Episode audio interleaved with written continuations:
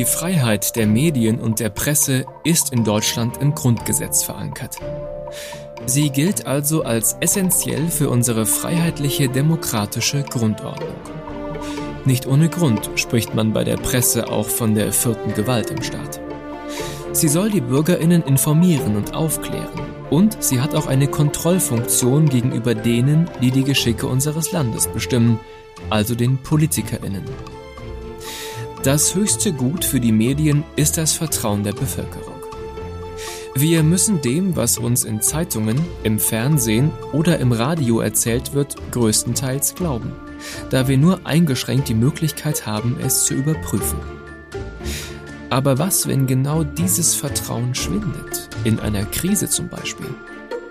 Wenn einige Teile der Bevölkerung das Gefühl haben, von den Medien belogen zu werden? Oder sie vermuten, dass Medien und Politik unter einer Decke stecken? Was können die Medien, aber was kann auch eine Gesellschaft tun, um diesen Entwicklungen entgegenzuwirken? Unter anderem darüber werden wir in dieser Podcast-Folge sprechen. Minds of Minds, der Gutenberg Talk. Ein Forschungspodcast der Johannes Gutenberg Universität Mainz. Ganz herzlich willkommen zu dieser Podcast-Folge. Schön, dass Sie mit dabei sind. Mein Name ist Daniel Reismann und ich bin der Gastgeber dieser Forschungspodcast-Reihe. Sie und ich, wir tauchen zusammen in wissenschaftliche Themen und Fragestellungen ein. Man glaubt gar nicht, wie viel Interessantes und Faszinierendes es da zu erfahren gibt. Ich möchte Ihnen durch diesen Podcast ein paar Einblicke in Forschung und Wissenschaft an der Johannes Gutenberg Universität Mainz geben. Bei den allermeisten Themen bin ich selbst ein Fachfremder Deshalb lade ich mir für jede Podcast-Folge eine Expertin oder einen Experten ein. So auch für diese Folge.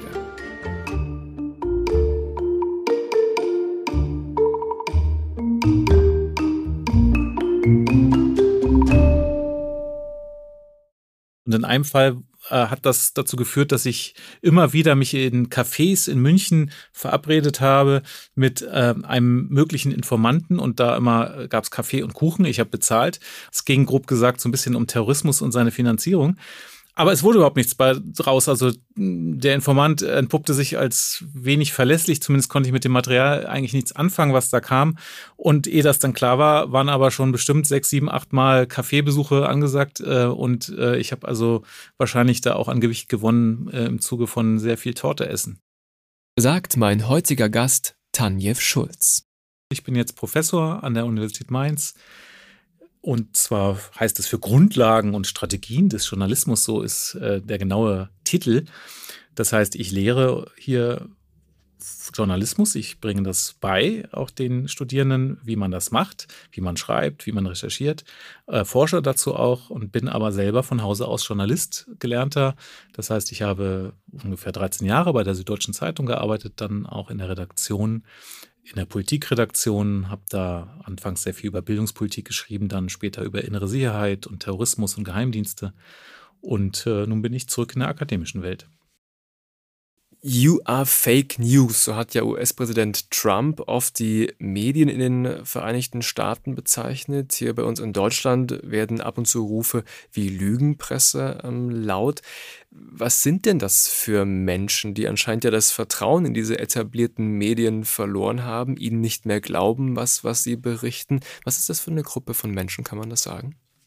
Ja, das kann man schon eingrenzen, auch aus den Studien, die wir hier in Mainz an der Uni am Institut für Publizistik machen, wissen wir, dass die Menschen, die diese Lügenpressevorwürfe erheben, zu einem großen Teil solche sind, die auch sonst sich gegen viele etablierte Institutionen wenden, die also ein sehr geringes Vertrauen auch haben in die politischen Akteure, in die Demokratie damit sehr unzufrieden sind, äh, Politik verdrossen sind oder Demokratie unzufrieden sind.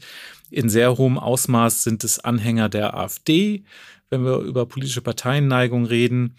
Es sind oft auch Menschen, die generell ein eher geringeres interpersonales Vertrauen haben, das heißt insgesamt auch weniger anderen Menschen vertrauen und die sich auch in der Mediennutzung mehr oder weniger deutlich von anderen unterscheiden, indem sie eben bestimmte Medien, die eben auch ihrer Einstellung entsprechen, mehr konsumieren und andere etwas weniger, also beispielsweise jetzt äh, öffentlich-rechtlichen Rundfunk etwas weniger rezipieren und wenn dann mit äußerst kritischer Einstellung oft. Jetzt leben wir schon sehr lange, schon mehrere Jahre in einer Pandemie. Das ist eine Ausnahmesituation natürlich auf vielen Ebenen für die Gesellschaft, aber auch Journalismus hat ja dann nochmal eine ganz neue Rolle ähm, bekommen oder auch diese Rolle eingenommen. Ich meine, die Situation war für viele unübersichtlich und verwirrend. Täglich sind da wirklich hunderte an Informationen auf uns äh, eingeprasselt und man hat eben schon so ein bisschen die Sehnsucht nach verlässlicher Information, nach Einordnung, einfach auch nach Erklärung.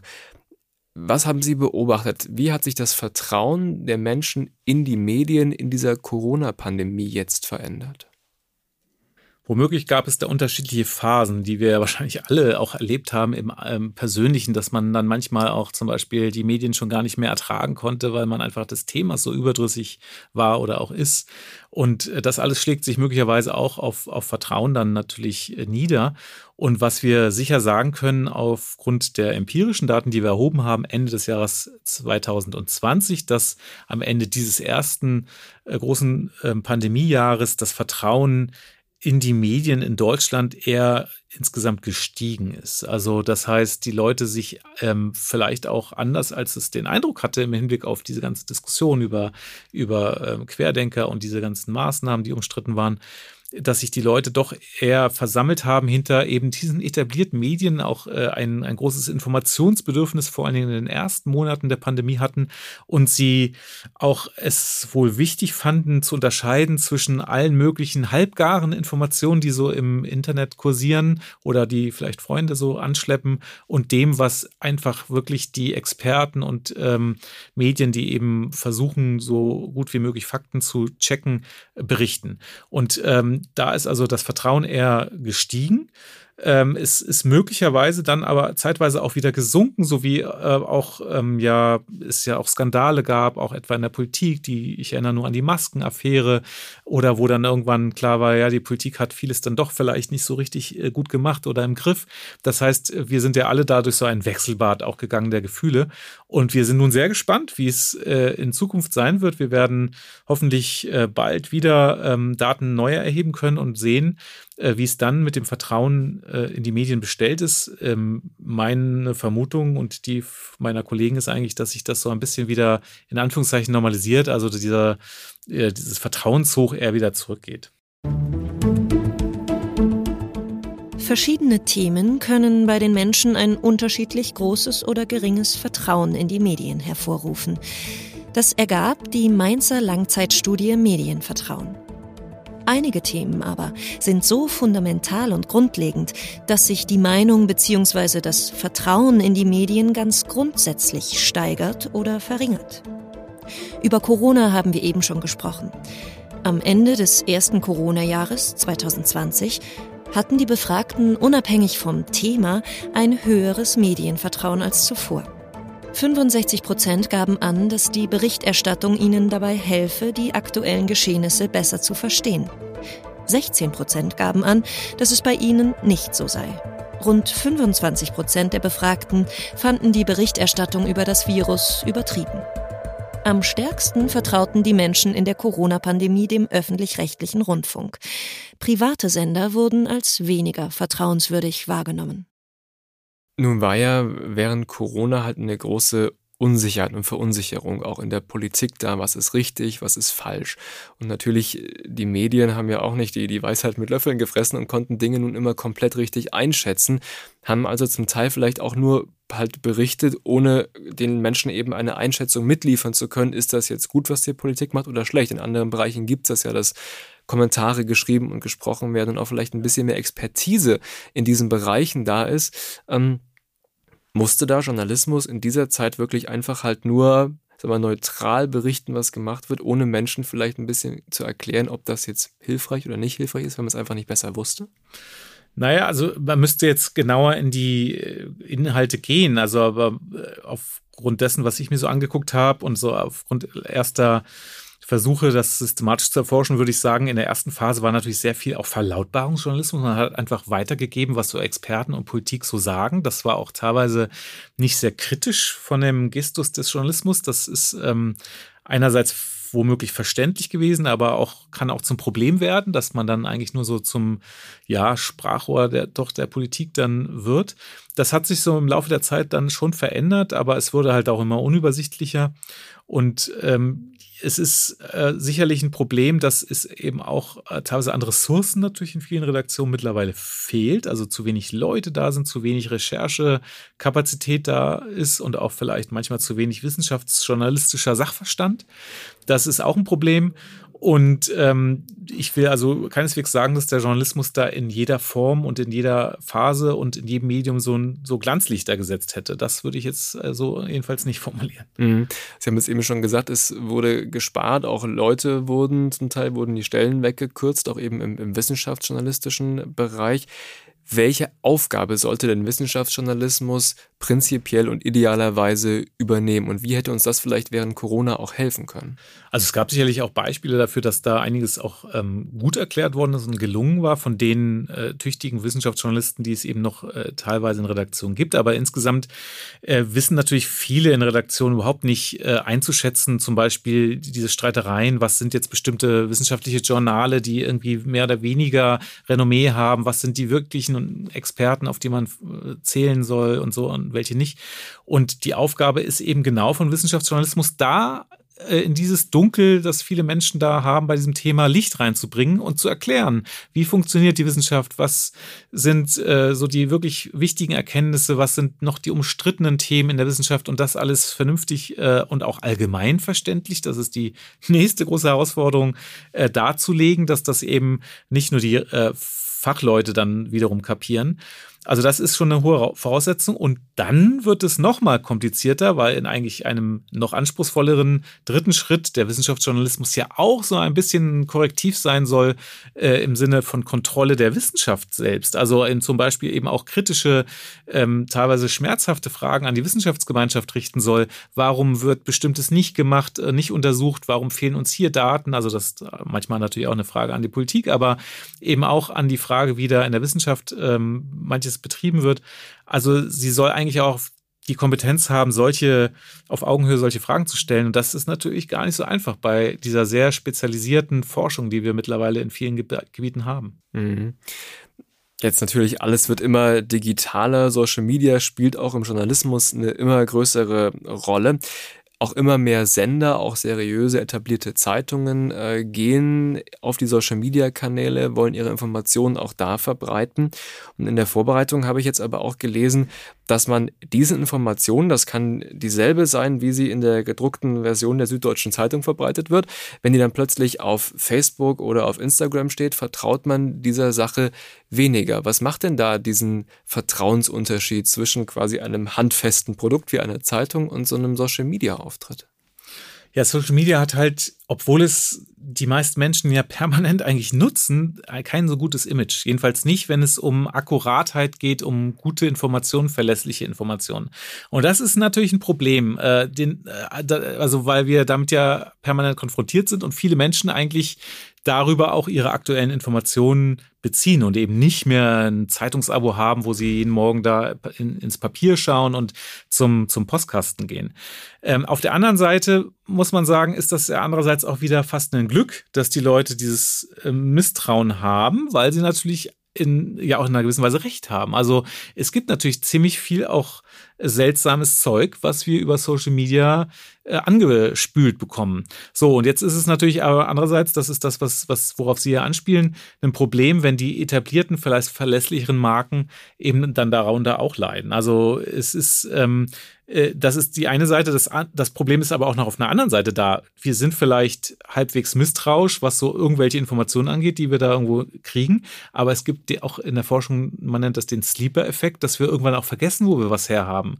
Und womöglich setzt es sich trotzdem fest. Und wir haben also irgendeine halbseidene Propaganda-Information aufgeschnappt äh, über Social-Media-Kanäle, haben vielleicht sogar das angeschaut und noch gedacht, naja, ob das so stimmt und so. Aber es setzt sich dann doch bei uns irgendwo äh, fest. Und nach ein paar Tagen wissen wir auch gar nicht mehr, haben wir es da gelesen oder in der Tagesschau gesehen oder in der App so und so. Und dann äh, ist es vielleicht doch schon geschehen, dass wir so ein bisschen anfällig werden für auch eben Halbseidenes. Mhm. Auch in der Vorbereitung äh, gelesen, dass Medien auch die Rolle von Querdenkerinnen und Querdenkern größer gemacht haben, eben auch durch die Berichterstattung, als sie eigentlich war. Also es war gar nicht so repräsentativ, repräsentativ für die Bevölkerung, was sich da so auf den Straßen ähm, abgespielt hat. Und deswegen nochmal die Frage, also muss da Journalismus auch nochmal vielleicht die eigene Gewichtung mehr in, in, Frage stellen, die eigene Gewichtung mehr hinterfragen, um halt vielleicht Trends nicht zu verstärken und auch der Öffentlichkeit kein falsches Bild äh, zu geben, welche Sachen wie groß eigentlich sind. Ja, das ist sicherlich schon sehr wichtig, dass man da die Dinge ins richtige Verhältnis setzt. Also das wurde dann auch irgendwann, glaube ich, verstanden in vielen Redaktionen und das wurde dann auch oft mal dann irgendwann hinzugefügt, wie denn so die Umfragedaten sind, dass es eigentlich einen ziemlich großen Rückhalt. Dann gab über lange Zeit für die äh, eher strikteren Anti-Corona-Maßnahmen und manche sich sogar noch viel striktere Maßnahmen gewünscht haben. Und so gesehen die Querdenker eigentlich nur eine ziemlich kleine Minderheit dann doch waren. Andererseits muss ich aber auch sagen, also das ist mal das Problem, dass die Medien was sozusagen so hypen und so hoch also hochziehen, was gar nicht so so stark ist in der Gesellschaft. Das ist manchmal ein Problem, weil das dann verzerrt wahrgenommen wird und alle denken plötzlich, ah, äh, die Querdenker sind ja so ein Riesenthema und Problem und alle sind gegen gegen diese Maßnahmen. Und das ist gar nicht so.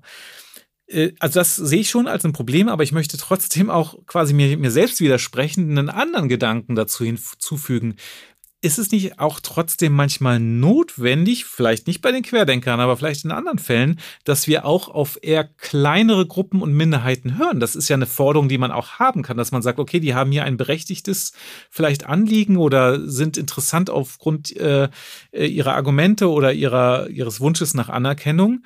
Und die Mehrheit tickt vielleicht nicht so und will das auch gar nicht hören, aber so entsteht auch manchmal moralischer Fortschritt oder Einsichten, die eben erstmal von kleineren Gruppen ausgehen. Äh, und der, sage ich mal, die also Klimakrise-Proteste und so weiter sind vielleicht auch zunächst mal eher von kleineren ähm, Mengen von auch Schülerinnen und Schülern beispielsweise ausgegangen. Und dann gab es so äh, Effekte, dass sich da auch andere solidarisiert haben. Also ähm, ich bin jetzt nicht so sicher, ob man wirklich sagen kann, na ja, also es sind nur zehn Prozent der Bevölkerung, deswegen berichten wir über bestimmte Demos gar nicht. Also das ist, würde man sich, glaube ich, auch zu leicht machen. Mhm.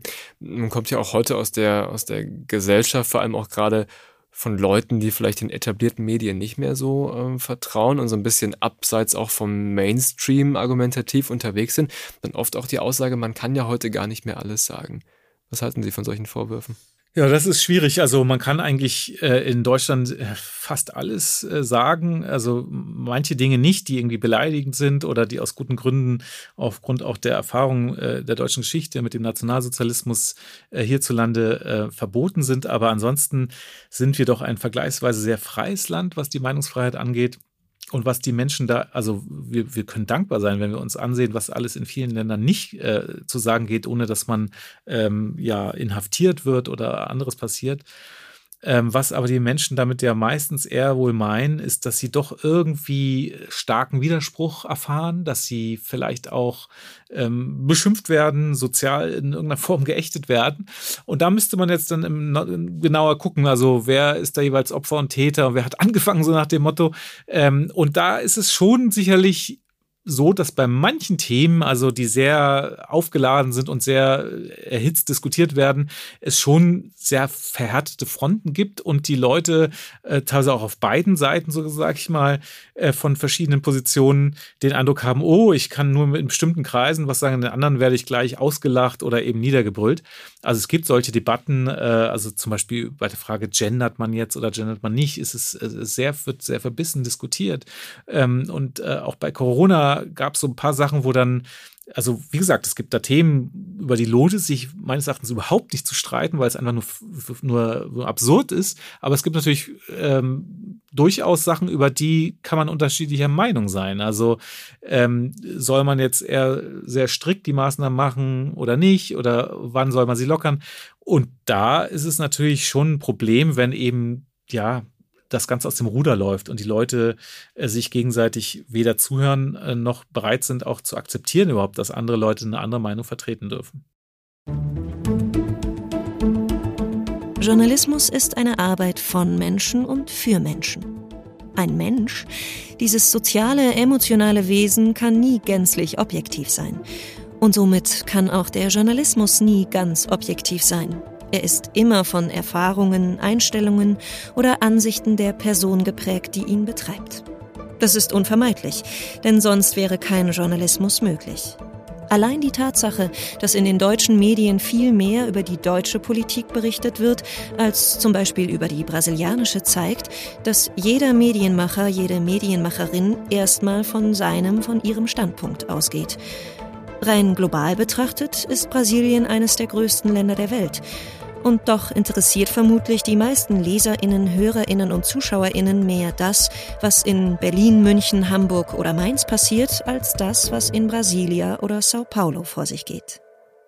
Da können Sie auch vielleicht mal ein bisschen aus dem Nähkästchen plaudern, wenn man jetzt als Journalist äh, eine Reportage schreibt überlegt man sich im Vorfeld ganz genau, da schreibt man sich sogar auf, okay, das sind meine Fakten und das ist sozusagen meine Interpretation oder meine Analyse, meine Einschätzung dazu und gewichtet man auch, okay, wie viel mache ich jetzt davon rein, von der eher subjektiven Seite oder von der eher objektiven Seite oder entsteht das so im, im Schreiben? Wie war das bei Ihnen? Also das Erstere macht, glaube ich, niemand, also den ich kenne und habe ich auch nie gemacht, dass man so bei einer Reportage da irgendwie so das füllt.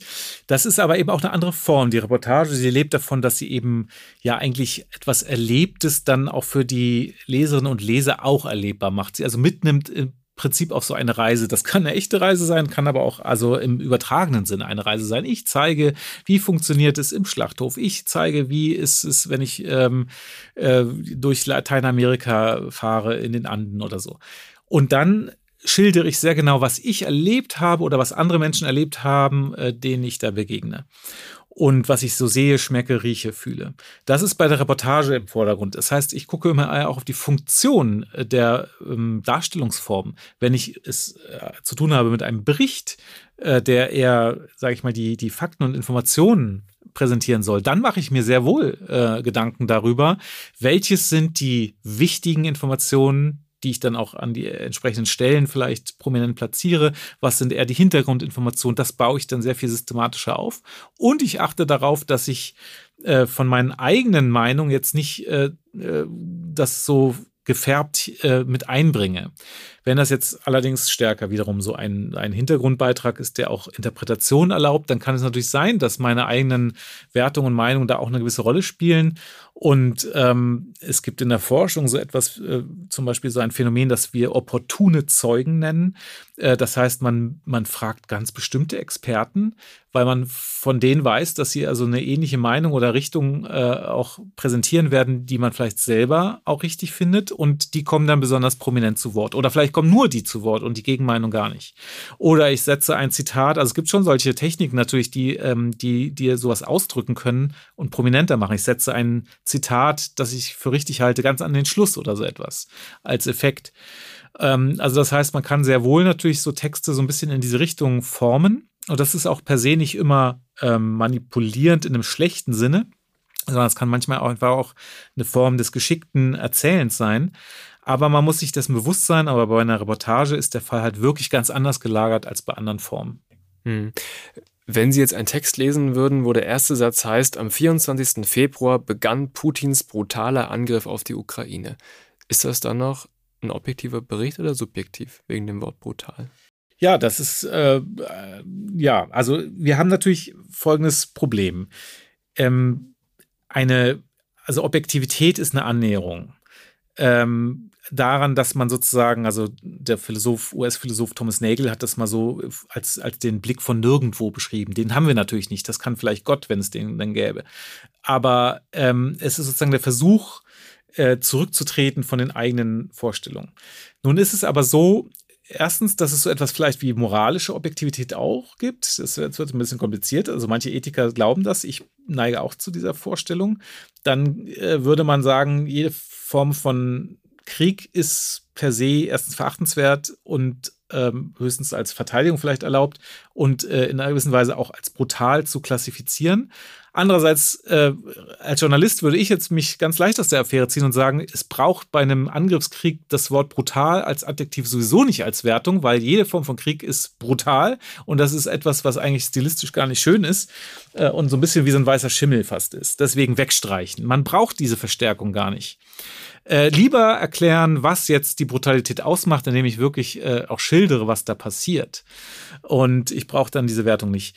Ähm, das andere, was ich aber eben sagen will, ist, dass es ähm, in einer gewissen Weise, wir kommen nie ganz raus, auch aus normativen Implikationen. Was meine ich damit? wir befinden uns halt im Hier und Jetzt in einer Gesellschaft. Und wenn wir allein den Begriff Terrorismus wählen, wenn wir den Begriff ähm, äh, Demokratie wählen, dann ist das verbunden mit ganz vielen Implikationen, mit Wertungen. Und äh, wenn ich äh, auch entscheide, mich dafür zu sagen, okay, da, da ist ein Mord geschehen, dass ich den überhaupt berichte, hängt damit zusammen, dass das eben ein schlimmes Geschehen ist, dass es wert ist, berichtet zu werden, weil es eben etwas Schreckliches ist, von dem die Leute erfahren sollten. Und dahinter steht die Vorstellung, wir wollen als Gesellschaft keine Morde haben. Das heißt, der Journalismus ist selbst da, wo er sehr objektiv versucht zu berichten und ähm, auch so in einem so eine Art neutralen Gestus das tut und nicht direkt sagt, ich finde das jetzt ganz schlimm, dass da ein Mord geschehen ist. Und wo er vielleicht auch dieses Wort brutal streicht, ist er trotzdem ähm, nicht ganz frei von Wertungen, sondern allein die Tatsache, dass ich es für wert empfinde, darüber zu berichten, ist bereits eine Wertung. Und das ist aber eine andere Form von, von Art Meinung oder Wertung als jetzt in einem expliziten Kommentar, wo ich dann sage, ähm, wer hat jetzt Schuld an diesem Krieg und äh, dieser Mord ist verabscheuungswürdig und so weiter. Also das heißt, da gibt es nochmal verschiedene Stufen, aber so ganz raus, wir, wir können nicht äh, sozusagen als unbeschriebene Blätter äh, schreiben und es wäre auch vielleicht falsch und naiv. Also jeder Mensch hat in seinem Leben Erfahrungen gemacht, verbindet mit gewissen Begriffen, haben Sie eben auch gesagt, auch vielleicht gewisse Dinge, die man schon eben erlebt hat. Einiges verbindet man mit positiven Sachen, anderes assoziiert man eher negativ. Ähm, also kann durch Journalismus, der ja auch von Menschen gemacht wird, Menschen nehmen Dinge wahr und berichten sie wiederum anderen Menschen, kann überhaupt durch Journalismus ein, ein objektives, ein möglichst objektives Bild einer Sache transportiert werden oder kann überhaupt bei der Leserin, bei dem Leser etwas objektiv ankommen, weil es durch so viele, ich sag mal, subjektive Schleusen ja durch muss, so eine Information. Ja, das ist eine sehr berechtigte Frage und wir, wir tun gut daran, natürlich genau solche Fragen auch zu stellen und, und deswegen auch in dem Sinne nicht naiv blind zu vertrauen. Auch Berichterstattung ähm, ja, mit anderen Quellen zu vergleichen vielleicht und zu schauen, ähm, was, was ist vielleicht annäherungsweise die Wirklichkeit und die Wahrheit. Aber wir können natürlich auch aus unserem Alltagswissen, also unserer Alltagsrationalität uns schon ähm, die Sache jetzt auch ein bisschen leichter machen und, und davor schützen, es zu kompliziert zu denken, ne? weil in sehr vielen Fragen sind die Dinge jetzt nicht so kompliziert, wie sie in manchen anderen Fragen sind. Also bei der Frage, ob jetzt irgendwie jemand dieses oder jenes wirklich gesagt hat oder nicht. Ja, da, da müssen wir jetzt nicht sozusagen die philosophische Grundlagenfrage klären, existiert die Welt überhaupt und dieser Mensch und was ist überhaupt Sprechen und, und, und so weiter, sondern es reicht für unsere Zwecke doch im Alltag und auch im Journalismus und für unsere gesellschaftlichen Debatten, dass wir rausfinden, ist dieses Zitat jetzt wirklich so gefallen und dann gibt es vielleicht Videodokumente oder Audioaufnahmen, dann müssen wir in unserer komplizierten Welt natürlich noch sicherstellen, sind die auch authentisch, hat da jemand was manipuliert, Deepfakes und so weiter.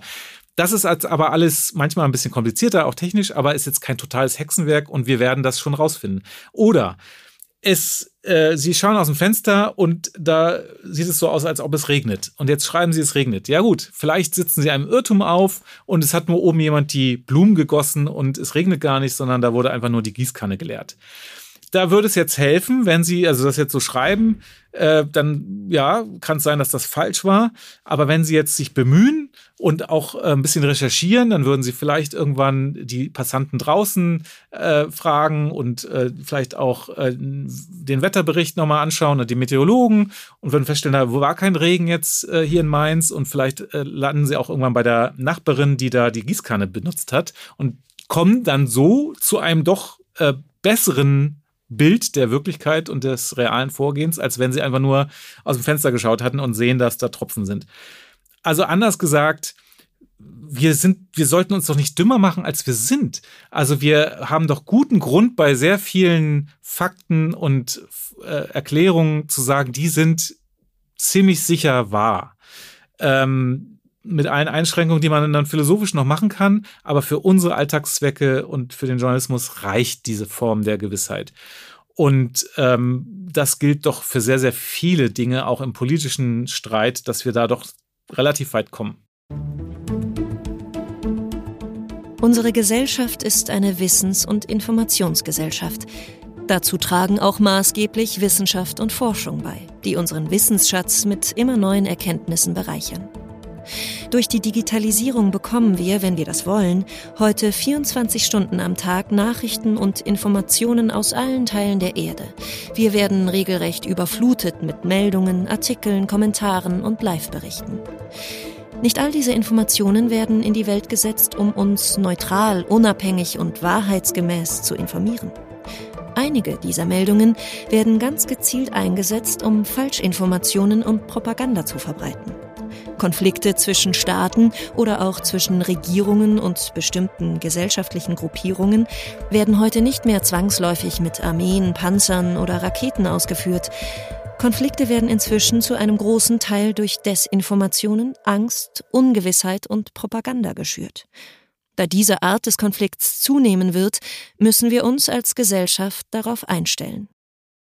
Braucht es auch auf Seiten der, der Bevölkerung mehr Medienkompetenz, um zum Beispiel halt sowas einordnen, einschätzen zu können? Welches Format berichtet jetzt wie? Wie muss ich das für mich einkategorisieren, was ich da ja, also gesagt also bekomme? Unbedingt. Also ich glaube, dass das zwar sonntagsredenhaft permanent beschworen worden ist in den vergangenen Jahren, aber doch viel zu wenig ankommt in den, in den Schulen, in den Betrieben, dass wirklich eigentlich Medienkompetenz das A und O ist. Und damit meine ich eben nicht nur, auch wenn das vielleicht auch wichtig ist, wie bediene ich jetzt bestimmte Computerprogramme und wie äh, verstehe ich da, was das Internet eigentlich alles so kann und macht, ähm, sondern ich muss einfach umgehen lernen mit Informationen, mit Wissen, auch mit, mit der Ambiguität, also mit den, mit aus der Unsicherheit von Wissen oder auch der Doppeldeutigkeit von manchen Sachen und das einfach ertragen lernen manchmal oder eben auch äh, Urteilskraft einüben, was ähm, reicht mir sozusagen, um zu sagen, okay, das ist wahrscheinlich eher so und darauf kann ich mich halbwegs verlassen, auch wenn ich es nicht hundertprozentig weiß und was ist aber wirklich Hanebüchen, wo muss ich aufpassen.